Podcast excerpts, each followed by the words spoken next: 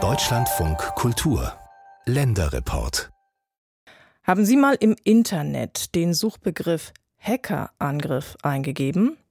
Sie werden erschrecken, wie viele es davon aktuell bei uns gibt. So ging es auf jeden Fall mir. In Damme zum Beispiel, das ist in Niedersachsen, da haben Cyberkriminelle die Produktion des Landmaschinenherstellers Grimme stillgelegt.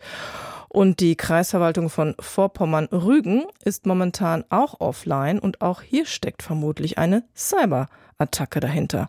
Auf jeden Fall ermittelt die Kriminalpolizei. Cyberangriffe in Deutschland sind absolut keine Seltenheit mehr. Und das weiß seit vergangenem Jahr auch die 15.000 Einwohner Stadt Schriesheim.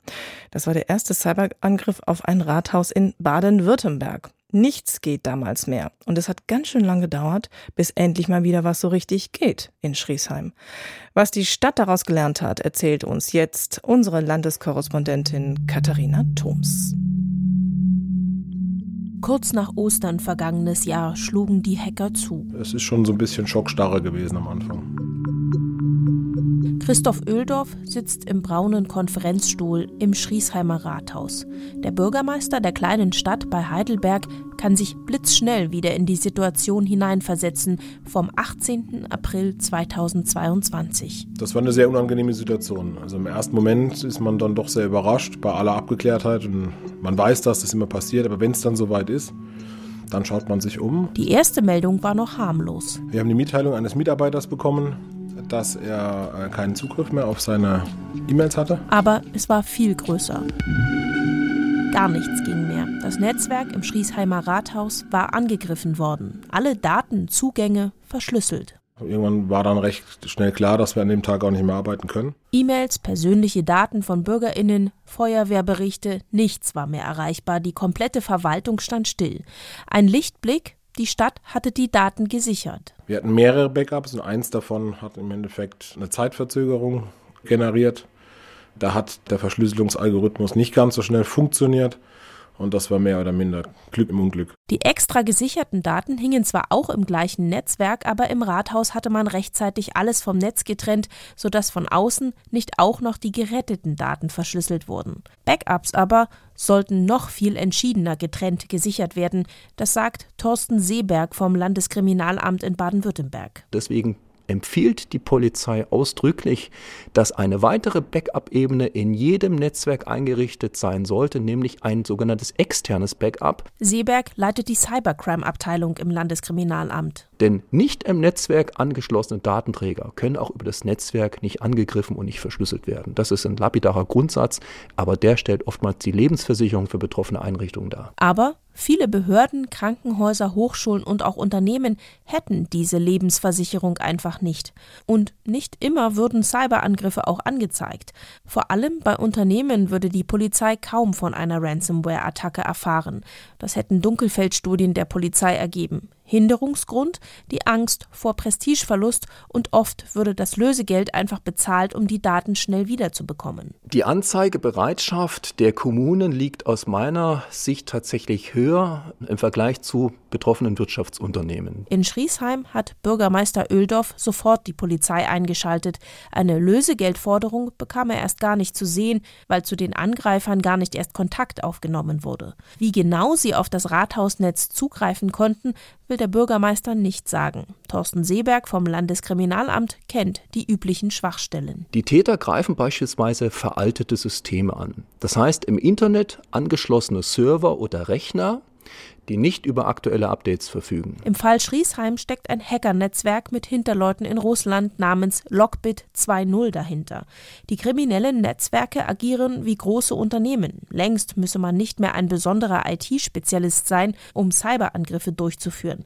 Wer Geld hat, kann sich eine Anleitung für einen Hackerangriff kaufen, wie eine Dienstleistung. Es gibt dort Tätergruppen, die sich spezialisiert haben auf Netzwerkzugriffe. Wenn dort es möglich war, eine Netz Netzwerkzugriff herzustellen, dann wird dieser hergestellte Zugriff für einige tausend Dollar verkauft auf dem Schwarzmarkt, im Darknet beispielsweise. In Schriesheim wurde im April 2022 im Rathaus dann eine Taskforce gebildet.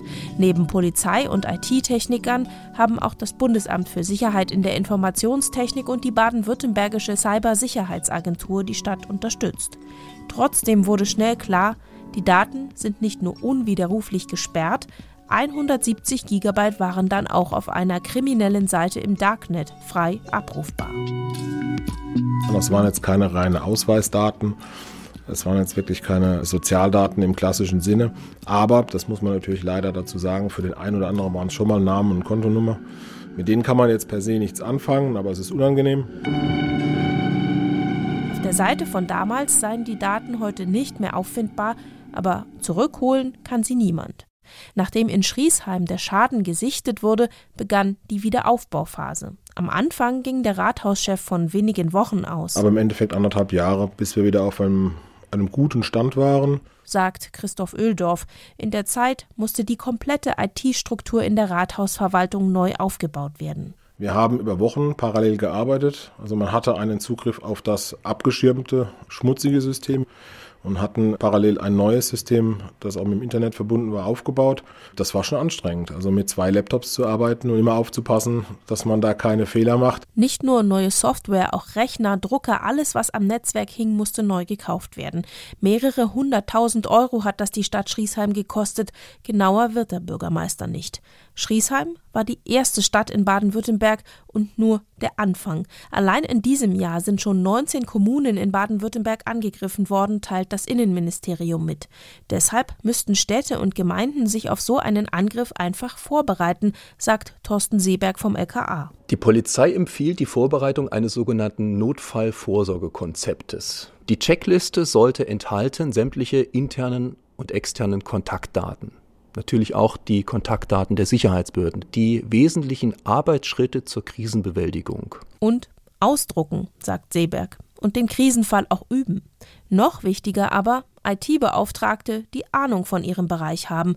Viele Kommunen würden das vernachlässigen. Die beschäftigen keine hauptamtlichen IT-Mitarbeiter, insbesondere nicht Mitarbeiter für IT-Sicherheit. Das sind oftmals klassische Verwaltungsangestellte, die neben ihrer Hauptaufgabe im Nebenamt das Thema IT betreuen und nicht über ja, fundierte IT-Fachkenntnis verfügen. Veraltete Systeme wurden einfach laufen gelassen oder alle Benutzer in einem Rathaus hätten einfach Administratorenrechte, also Zugriff und Berechtigungen, alles auf dem Netzwerk herunterzuladen, einzurichten und zu zerstören.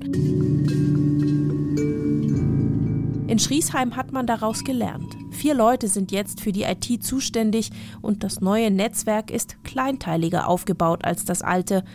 Bürgermeister Christoph Öldorf vergleicht es mit dem Mittelalter.